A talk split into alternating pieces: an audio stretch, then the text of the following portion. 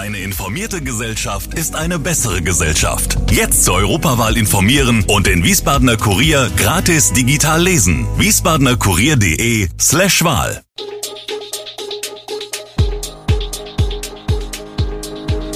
Gude, unser morgendliches News Update. Das Wichtigste aus Wiesbaden für Sie im Überblick. Guten Morgen aus Wiesbaden an diesem 9. Dezember. Wiesbaden wird mit Impfanfragen bombardiert, Soldaten helfen im Gesundheitsamt und Corona ist für Übergewichtige besonders gefährlich. Das und mehr gibt es heute für Sie im Podcast. In Wiesbaden ist das Interesse an Boosterimpfungen riesig. Ein Arzt berichtet, bis Ende Januar sei die Praxis mit 100 Impfungen am Tag ausgebucht. Auch in den Wiesbadener Apotheken ist das deutlich zu spüren. Gegenüber der Sommerzeit habe sich das Bestellvolumen der Praxen verdreifacht, berichtet ein Apotheker. Ein Problem, der BioNTech-Impfstoff kann nicht im vollen Umfang an die Ärzte ausgeliefert werden.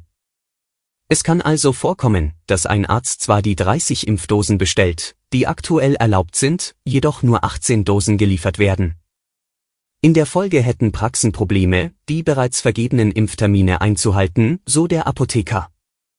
Um keine geplanten Impftermine absagen zu müssen, habe er einen Vorrat an Moderna angelegt, berichtet ein Wiesbadener Arzt. So kann er es kompensieren, dass aktuell so wenig BioNTech-Dosen ankommen. Taunusstein hat für den an Krebs erkrankten elfjährigen Louis Spenden gesammelt. Am Mittwoch hatte die Stadt 46.539 Euro auf dem Spendenkonto.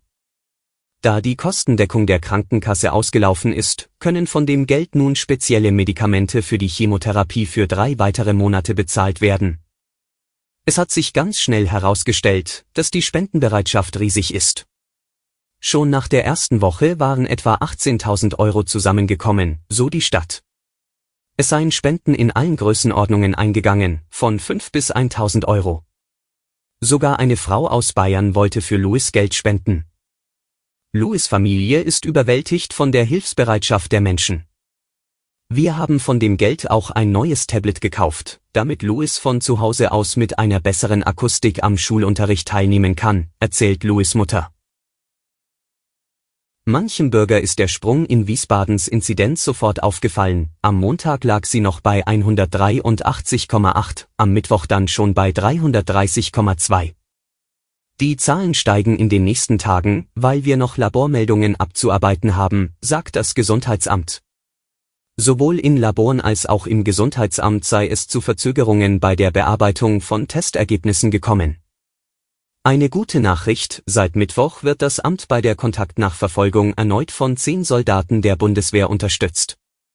Die Stadt hatte im September zunächst eine Absage auf ein Hilfeersuchen erhalten, kürzlich aber noch einmal bei der Wehr angefragt. Diesmal wurde die Hilfe bis 26. Januar gewährt. Auch bei den Impfzentren gibt es Neuigkeiten, die Öffnungszeiten verändern sich und es wird künftig frühe und späte Tage geben.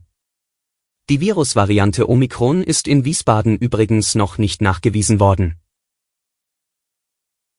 Am späten Mittwochnachmittag haben sich etwa 140 Kritiker der aktuell geltenden Corona-Schutzmaßnahmen am Wiesbadener Kochbrunnen versammelt. Laut Polizei kam es trotz Lautsprecherdurchsagen zu Verstößen gegen die im Zusammenhang mit der Versammlung durch die Landeshauptstadt verfügten Auflagen. Vorrangig wurde gegen das Abstandsgebot verstoßen. Im Vorfeld hatte die Polizei zudem zwei Personen kontrolliert, die eigenen Angaben zufolge auf dem Weg zur Versammlung waren. Die beiden hatten unter anderem eine Schutzweste, ein Pfefferspray sowie einen Schlagstock dabei. Gegen 17.30 Uhr erklärte die Anmelderin die Versammlung für beendet. Zum Abschluss ein Blick auf die Corona-Pandemie. Die Welt hat mit Spannung auf diese Daten gewartet, nun liefern BioNTech und der US-Kooperationspartner Pfizer erste Ergebnisse aus Laborstudien zur Wirksamkeit des aktuellen Impfstoffes gegen die Omikron-Variante des Coronavirus. Und es sind gute Ergebnisse, wenn man sich boostern lässt. Unsere vorläufigen, ersten Daten deuten darauf hin, dass eine dritte Dosis immer noch einen ausreichenden Schutz vor Krankheiten jeglichen Schweregrades bieten könnte, die durch die Omikron-Variante verursacht werden, sagte Ugur Shahin, Chef und Mitbegründer von BioNTech. Breit angelegte Impf- und Auffrischungskampagnen auf der ganzen Welt könnten helfen, die Menschen überall besser zu schützen und die Wintersaison zu überstehen. Die Ergebnisse sind damit offenbar besser als erwartet. Denn zuvor hatte Shahin die Vermutung geäußert, dass das aktuelle Vakzin voraussichtlich gegen schwere Verläufe von Covid-19 schütze. Wie es nun in der Pressemitteilung weiter heißt, führt eine dritte Dosis zu einem ähnlichen Niveau an neutralisierenden Antikörpern gegen Omikron, wie es nach zwei Dosen gegen den Wildtyp und andere Varianten des Virus beobachtet worden sei. Wer übergewichtig ist, erkrankt häufiger schwer an Corona. Das haben mehrere Studien gezeigt. Eine Untersuchung aus den USA ergab, dass mehr als drei Viertel der Menschen, die mit Covid-19 in einem Krankenhaus behandelt wurden, entweder fettleibig oder übergewichtig waren. Laut einer schwedischen Studie waren acht von zehn Patienten, die im vergangenen Jahr auf schwedischen Intensivstationen behandelt wurden, übergewichtig. In Italien zeigte eine Studie auch Unterschiede bei der Wirkung des Corona-Impfstoffs, Demnach haben jüngere Menschen nach der Impfung mehr Antikörper im Blut als ältere, Frauen mehr als Männer und Menschen mit Unter- oder Normalgewicht hatten mehr als Menschen mit Übergewicht. Ein Grund dafür könnte sein, weil Adipositas chronische Entzündungsreaktionen im Organismus auslöst, reagiert das Immunsystem schwächer auf viele Infektionen.